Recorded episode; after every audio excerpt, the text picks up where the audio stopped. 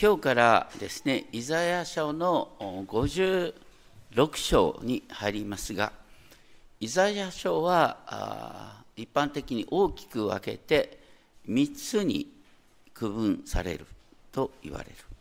イザヤ書の39章まで、それはバビロン捕囚に至る話。で、40章から55章は、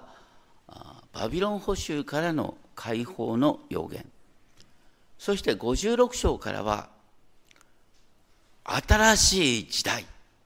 イスラエルの救いが全世界の救いになるっていうですね、変化。新しい時代の到来が56章から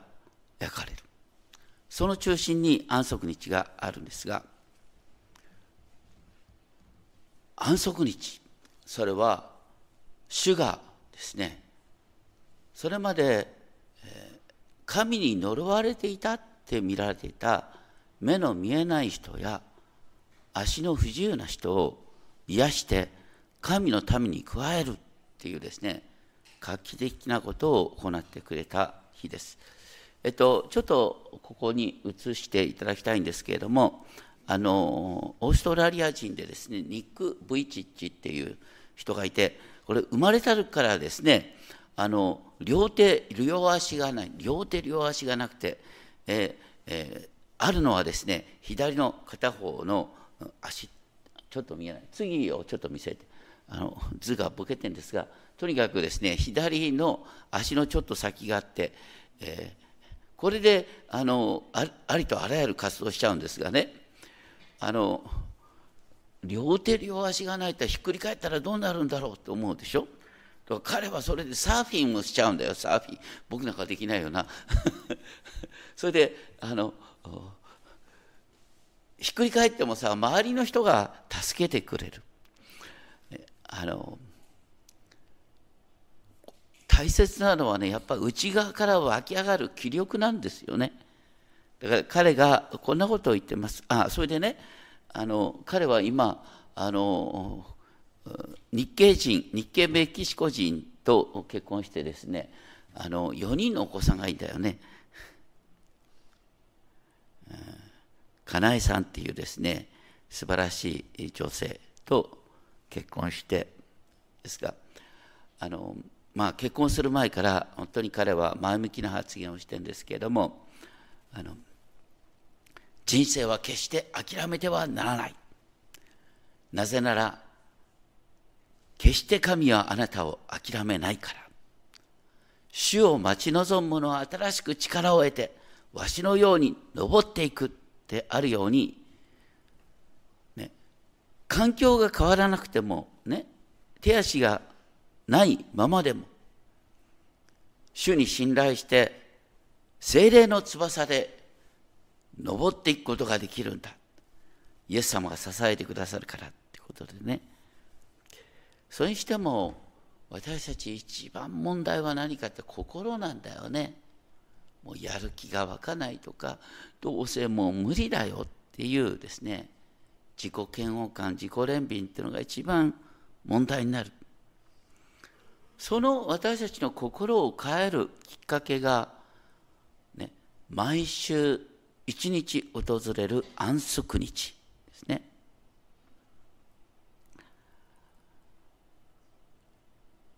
主の前に静まり、自分のさまざまな葛藤、また弱さを主の前に告白し、そして主が私たちの内側に力を与えてくださって、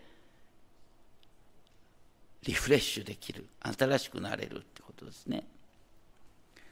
56章の一節まず書いてありますが公正と正義を行え。私の救いが来るのは近い。私の義が現れるのも近い。神の救いと神の義がセットになって神様が今、神に信頼する者に新しい時代をもたらしてくださるっていう、すごい約束があるそういう中で神の立法の中心として安息日を守る者はって書いてあるんですね。安息日を汚さないように守る。それからどんな悪事も行わないようにその手を守る。だから手がね、安息日に仕事に向かわないようにその手を守るって話なんですよ。ここでどんな悪事も行わないようにっていう時の悪事とは何かっていうと悪事とは安息日に選択をすること。悪事とは安息日にお勉強すること。もう本当に私たちの常識を変えるようなこと。日本では労働が徹底的な、ね、美徳。休みも返上して仕事をすることは美徳にされるんですが聖書の世界ではそうではない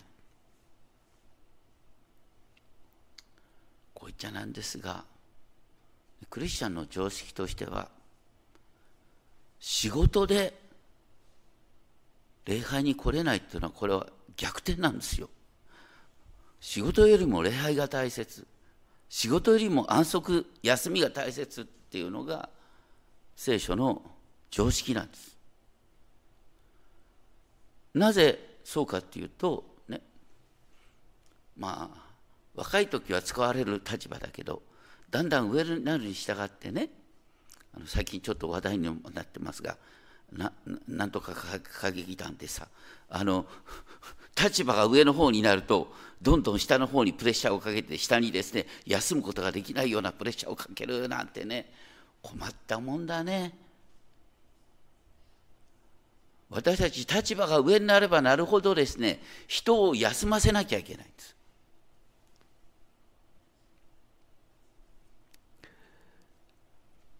だからそれは本当にみんなのため社会のためになる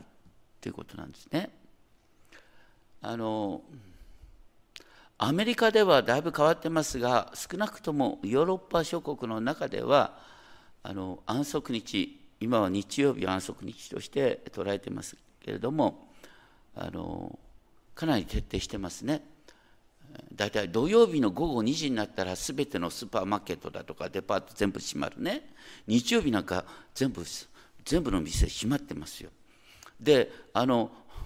働き詰めのね日本人の駐在員に限ってですねあ買い物できなかったってどうするかっていうとね空港に車走らせるの。空港だけは空いてるんですよ。よく空港に買い物に行ったな。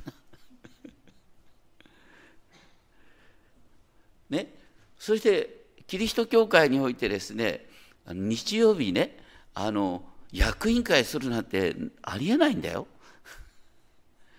いや実はね私たちの教会始まった時にねやっぱり日曜日に会議なんかするのはやめようってドイツ式にですね土曜日会議ってやってたんですが全然成立しなくてね しかなくやっぱり日曜日やるようになったんですけども。日曜日はね、ドイツの教会では、ね、午後みんなで散歩に行くとか、ね、バーベキューに行くとか会議するとかさ伝道集会を日曜日にやるなんてとんでもない話だよ。伝道集会は土曜日にやるんです。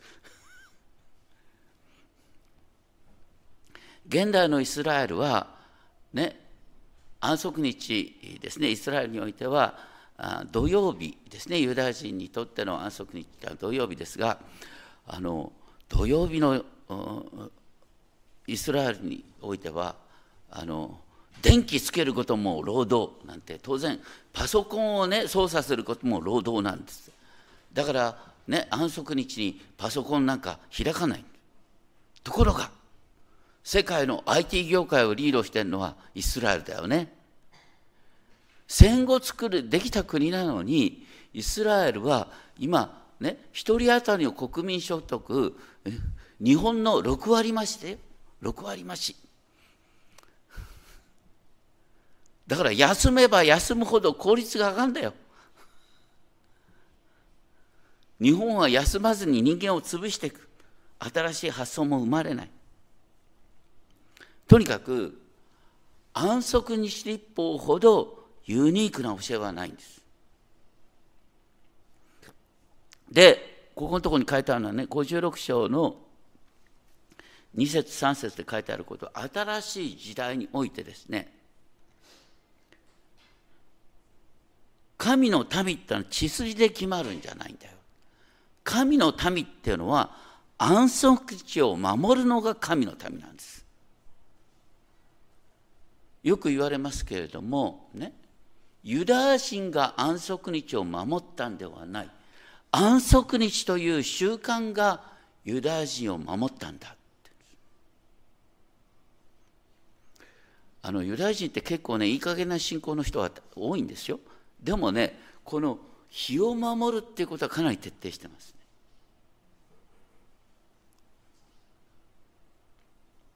でその中で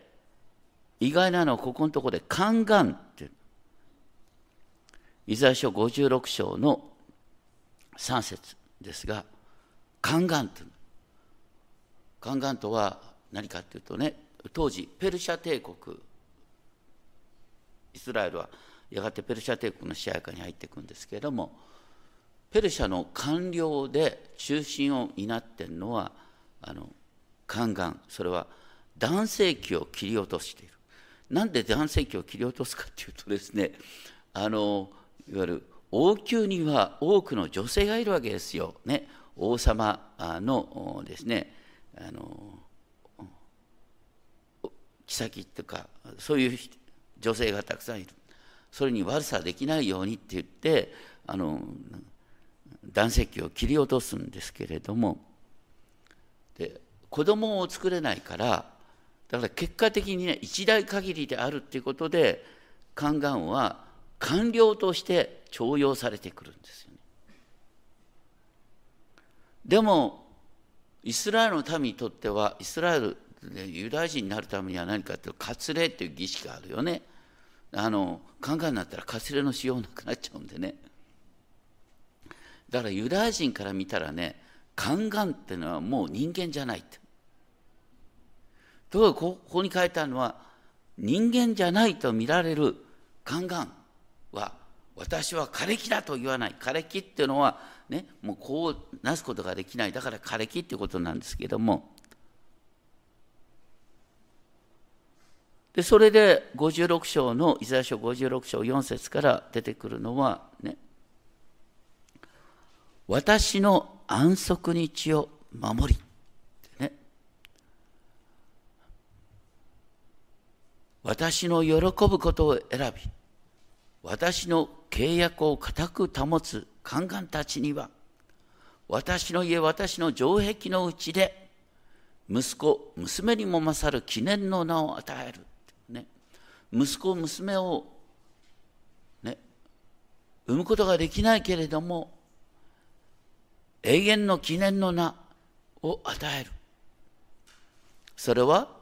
彼らが安息日を守るからだってことなんですね。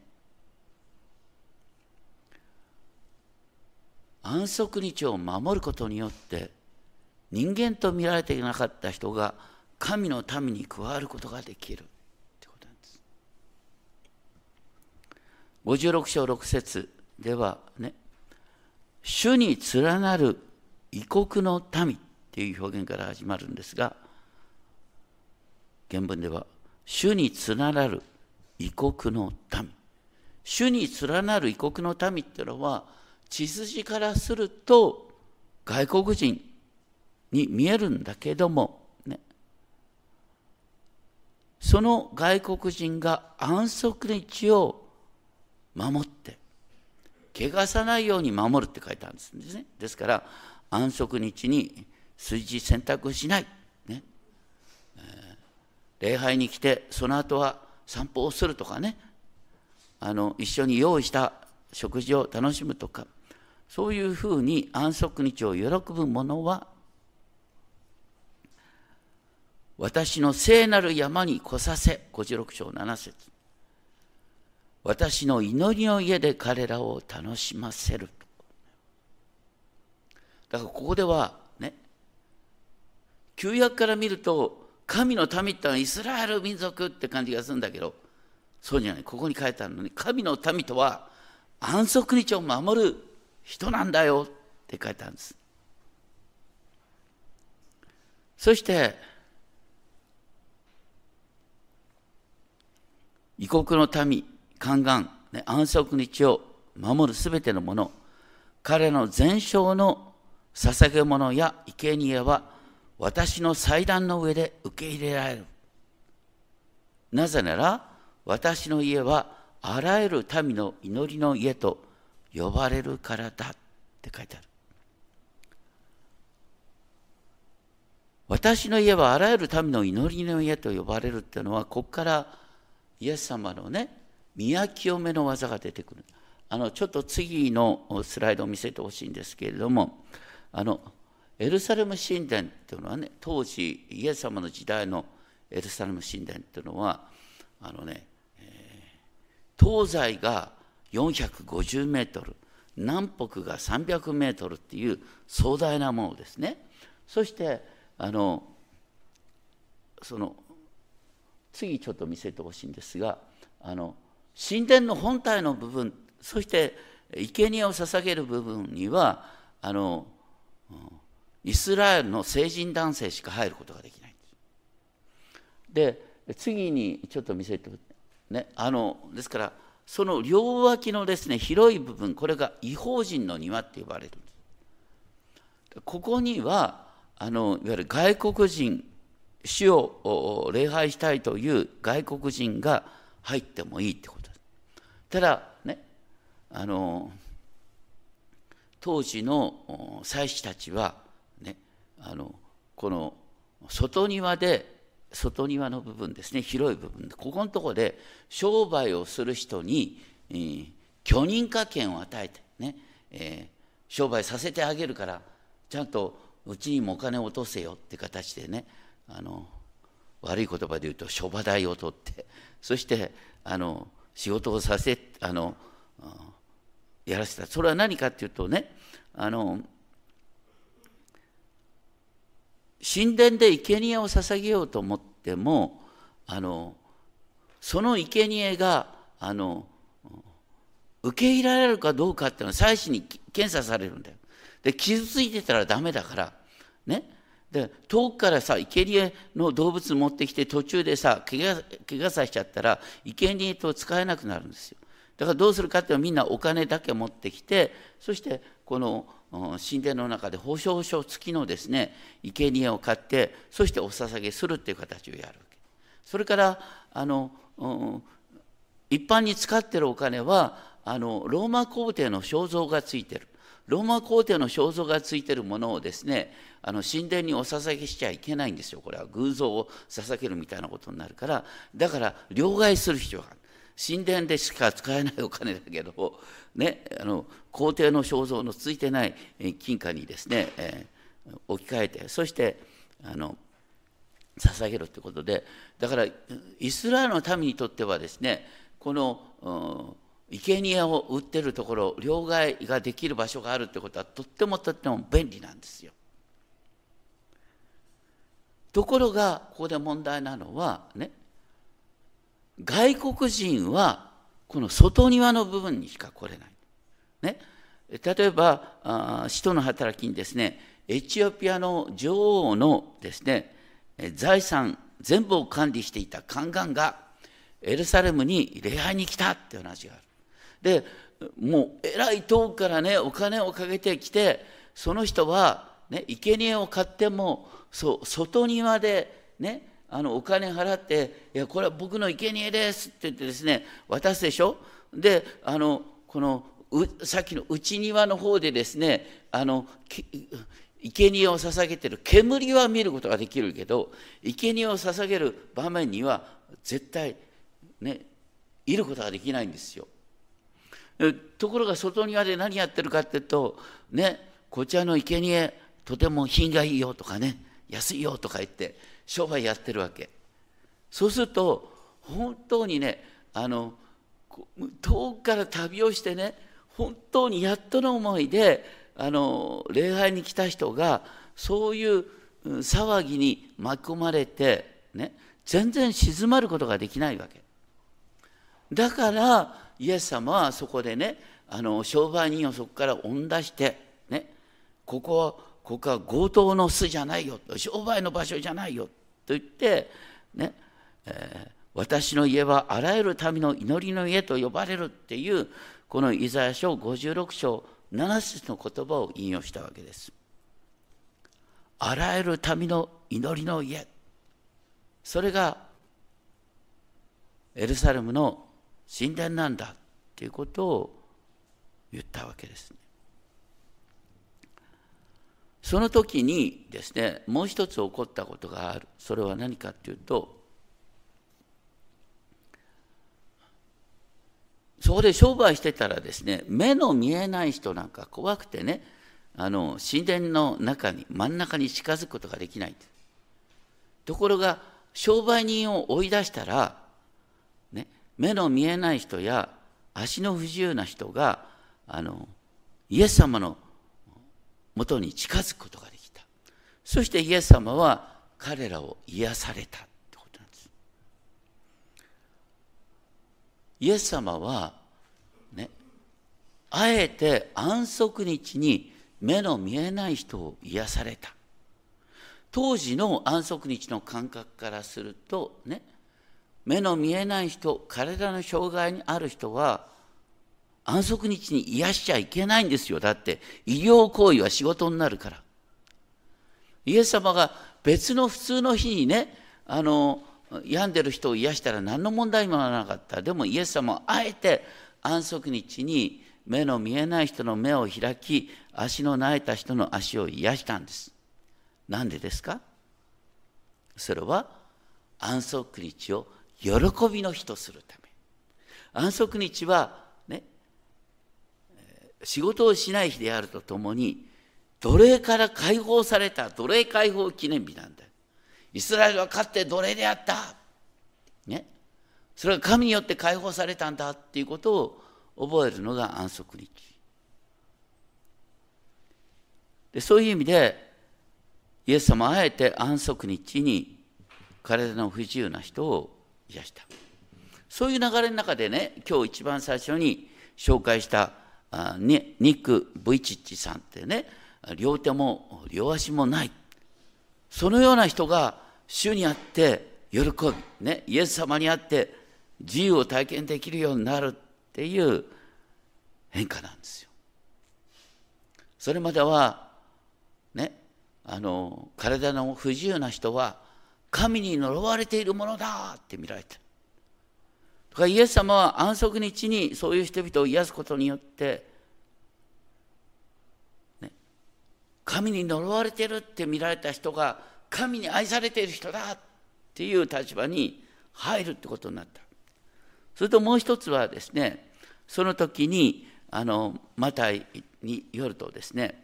子供たちがこの神殿の外庭でですね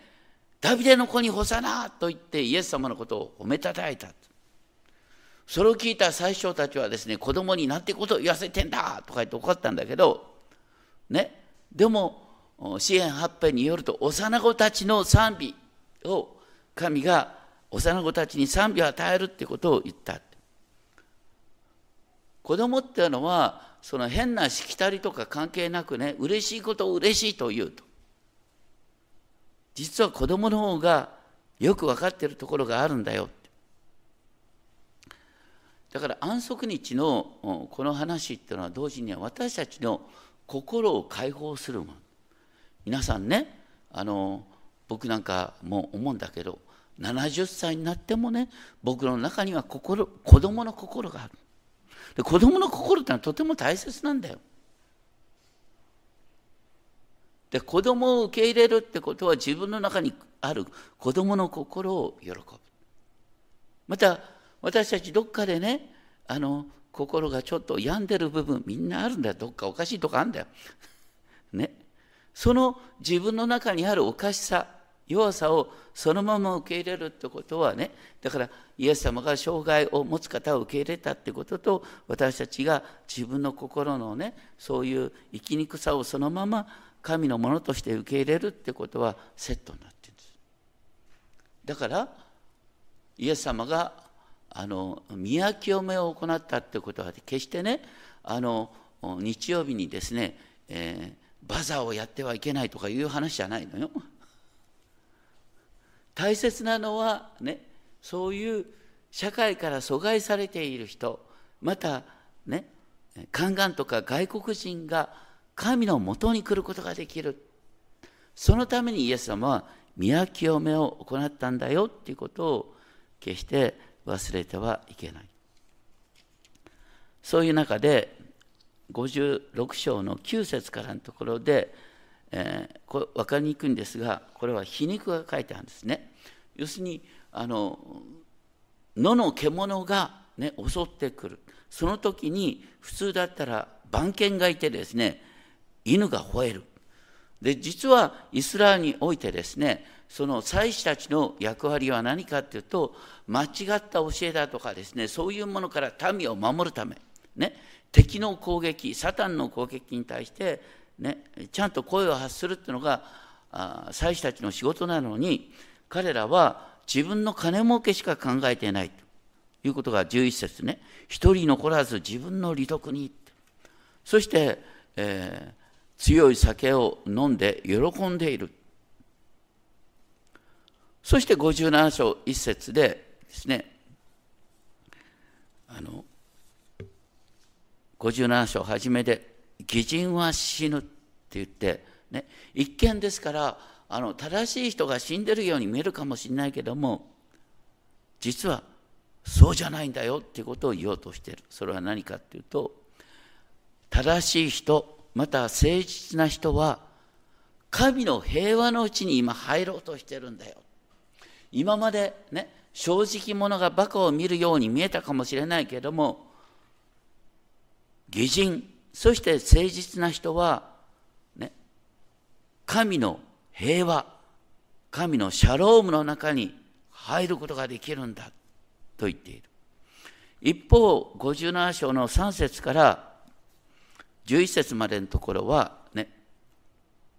当時イスラエルで起こってたこと、それは何かっていうと、主を礼拝しながら同時にね、当時の偶像礼拝の習慣、ね、だからこう日本人が一番得意とするところだな。あの教会には来る。だけどね七五三には神社に行こうかな。なんてね。そういういわゆる混合礼拝、ね、それをイスラエルがやってたんです。でそれに対してですね、えー、ここで猛烈な皮肉が言われてる面白いのは10節なんですが、ね、そういう偶像礼拝をする人は意外に元気なんだ。ごめんなさい。ね、あの確かで歩いてるとですね元気そうな人あ新尿園に向かってたとか言ってね。そういうことがあったりなんかする、ね、教会にあなんか疲れた人が教会に来てるみたいとかいう感じがあったりなんかする、ね、でそういう中で神様ご自身がですねあの私たちに活力を与えるってことであの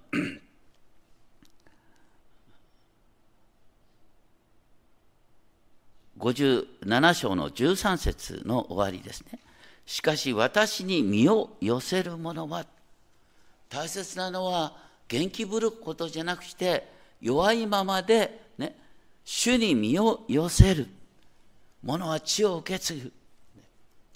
血を受け継ぐってのは、この地で、私たちの生きてる世界で、ね、成功するっていうことが血を受け継ぐってことなんです。ね、結構誤解してる人がいるんだけどね、聖書の世界では全ての希望を天国に持ってって、いや、この地での成功なんか望んじゃいけないんだ。それは大間違いです。主に信頼する者はこの地においても、ね、祝福を受ける。来たるべきようにおいてももう祝福受け。ね、であえて言うと、ね、思い通りにならなくてもね、主の前に静まって元気を回復できるっていうことが書いてあるんであって、まあ、とにかくですね、えー、私の聖なる山を所有することができるというのは最終的には新しいエルサレムにおいて行こうことができるそして57章14節盛り上げよ土を盛り上げて道を整えよっていうのはあの当時の感覚としてね主がエルサレムに帰ってくる、ね、主が私たちの交わりの真ん中に帰ってくる。その道備えをしましょうっていうことなんです。40章以降の一つのテーマですね。これは私にとっては何かというとね。心の病んでいる人や生きにくさを抱えた人が、ね、主と出会うことができるように私たちの礼拝の場を整えるってことにもつながります。でそういう中で57章15節からね、えー、意図高く崇められ永遠の住まいに住みその名が聖である方がこう仰せられると言って私は高く聖なるところに住み砕かれた人へり下った人と共に住む。へり下った人たちの霊を生かし砕かれた人たちの心を生かす。これがあの逆転なんですよ、ね、私たちは疲れを引きずるようにして礼拝の場に来ていいでもあ主よ疲れていますって、ね、礼拝の場に来てそして主の前に静まりそして御言葉を聞きそして主を賛美するそういう中で私たちの霊が生かされてくるっていうですね逆転が書いてあるんです。私たちあのキリスト教会で気をつけなきゃいけないのはねあの聖書の言葉の中で謙遜っていうことが美徳とされているでしょ。だからねだんだんねあの教会に慣れてる人がですね、教会に来て謙遜ぶる人が増えていくんだよ。これが一番困るね。謙遜ぶって「いや私は何もできませんから」とか言って。謙遜ぶりはいけません。そうじゃなくてここに書いてあるのはね本当に砕かれてであの社会で傷ついてそういう人本当に疲れて主よ助けてくださいっていう人と共にいてくださるって言うんです。だからイエス様がおっしゃったでしょ？心の貧しいものは幸いですって。心貧しいってのはこの世的に言うと悪いことですよ。あなた心貧しいですねって言われてありがとうございますなんていうバカいないでしょ？ところが心が貧しい人は幸いっていうのは本当に自分の貧しさを知ってね。なかなか仕事もうまくいかなくて元気も出なくてとぼとぼと来たんだけどってね。助けてください憐れんでください。そういうものを主は喜んでくださってそういう人を生き返らせてくださるっていうのが聖書に書いてあることなんですね。なぜなら、ね、ちょっと前にやったあのイザヤ書53章3節にある救いの救い主の姿主のしもべの姿は彼は蔑まれ人々からのけ者にされ悲しみの人で病を知っていた主はそういう逆転をもたらしてくださるのが主なんです。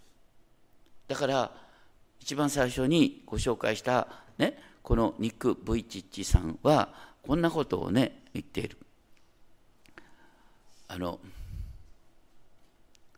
自分はねいやよくこういうことあるんだよね。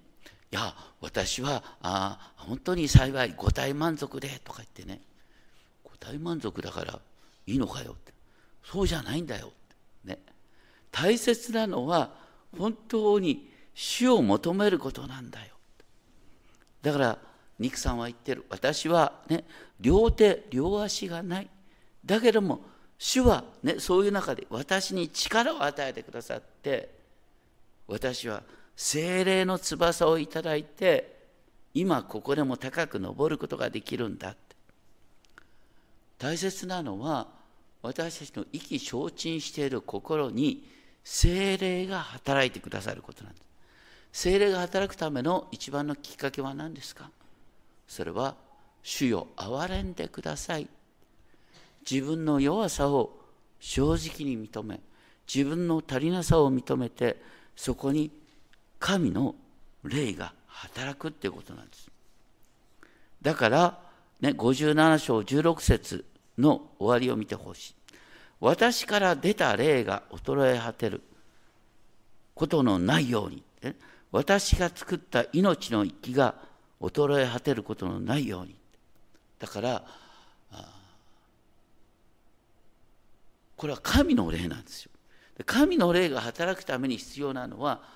自我がね、えー、ある意味で崩されることなん私は大丈夫。見ててください。っていうんじゃなくて主よ憐れんでください。主よ私の中には愛もありません。本当に気力もないんです。助けてください。っていう人のところに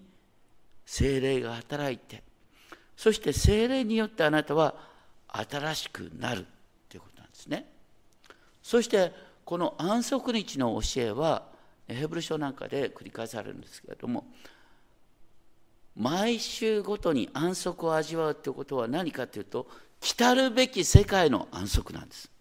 来るべきの世界の安息っていうのは世界が新しい天と地、ね、また新しいエルサレムに変わって私たちは復活の体で、よみがえる。それが最終的な神の安息なんです。神の安息に預かる者は主の前にへりくだるものだよってことですね私たちはついついですねこの世的な基準でねいや私はちょっとね人より走るの速いとかね人よりちょっと頭の回転がいいかもしれないとかねパソコン打つの速いとかねそういうことを私たちは誇ってしまいがちだけどもいやそれはまあいいんだけどねそれ以上に大切なのは主の前に静まり主からの力をいただくってこと。そして新しい民として生きることの中心は何かっていうとねあなたの仕事の力があなたをね成功させるんじゃなくて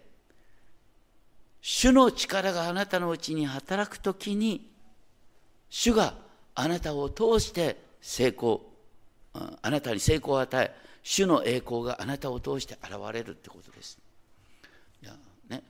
でクリスチャンとして成功するのはいいことです。でもその時に本当にいや神様助けてくださいと言った結果として成功するそして、ね、周りの人があなたよくできるねって言った時にいや本当に全部神様の憐れみなんですよ私たちは本当に毎週ね本当に重い足を引きずりながらね、教会に行って礼拝するんだけどその度ごとに新しくされてるんです。そして、えー、ね、日曜日ごとにですね私は仕事をしないことにしてるんです。ね、日曜日ごとに仕事から離れることによって実は私のうちに新しい創造がなされるんですっていうことを言うことができる。実は安息日っていうのは本当にねあのいわゆるこう聖書の教えの鍵なんだそれを本当に私たち分かってるか知らないうちにねあの日本の教会もね安息日はね教会奉仕の日とか言ってさとんでもない話だよ。安息日は休まなきゃいけない。皆さんはここに休みに来た。だから眠っててもいいんですよ。あんまり良くないけど。とにかく主の前に静まり主からの気力をいただいて前に出る。それが全ての新しい創造の出発点なんだっていうことを覚えたいと思います。お祈りをしましょう。天のお父様私たちは本当に知らないうちにこの世的な基準で自分を測り人を測ります。大切なのはあなたの前に自分の弱さを出して。自分の幼子の心を出してあなたの力をいただくことです。自分自我を張るところに精霊は働きません。どうかあなたの前に安息日ごとにまた日ごとに心を空っぽにして自分の弱さを告白しそしてあなたにある力を体験できるように導いてください。そして一人一人が精霊を受けた神の器としてこの世の中で羽ばたいていくことができるよう導いてください。私たちが本当に安息日を大切にするところから心をリフレッシュし体をリフレッシュし新しくスタートできるよう守ってください。尊き主イエス・キリストの皆によってお祈りします。アーメン。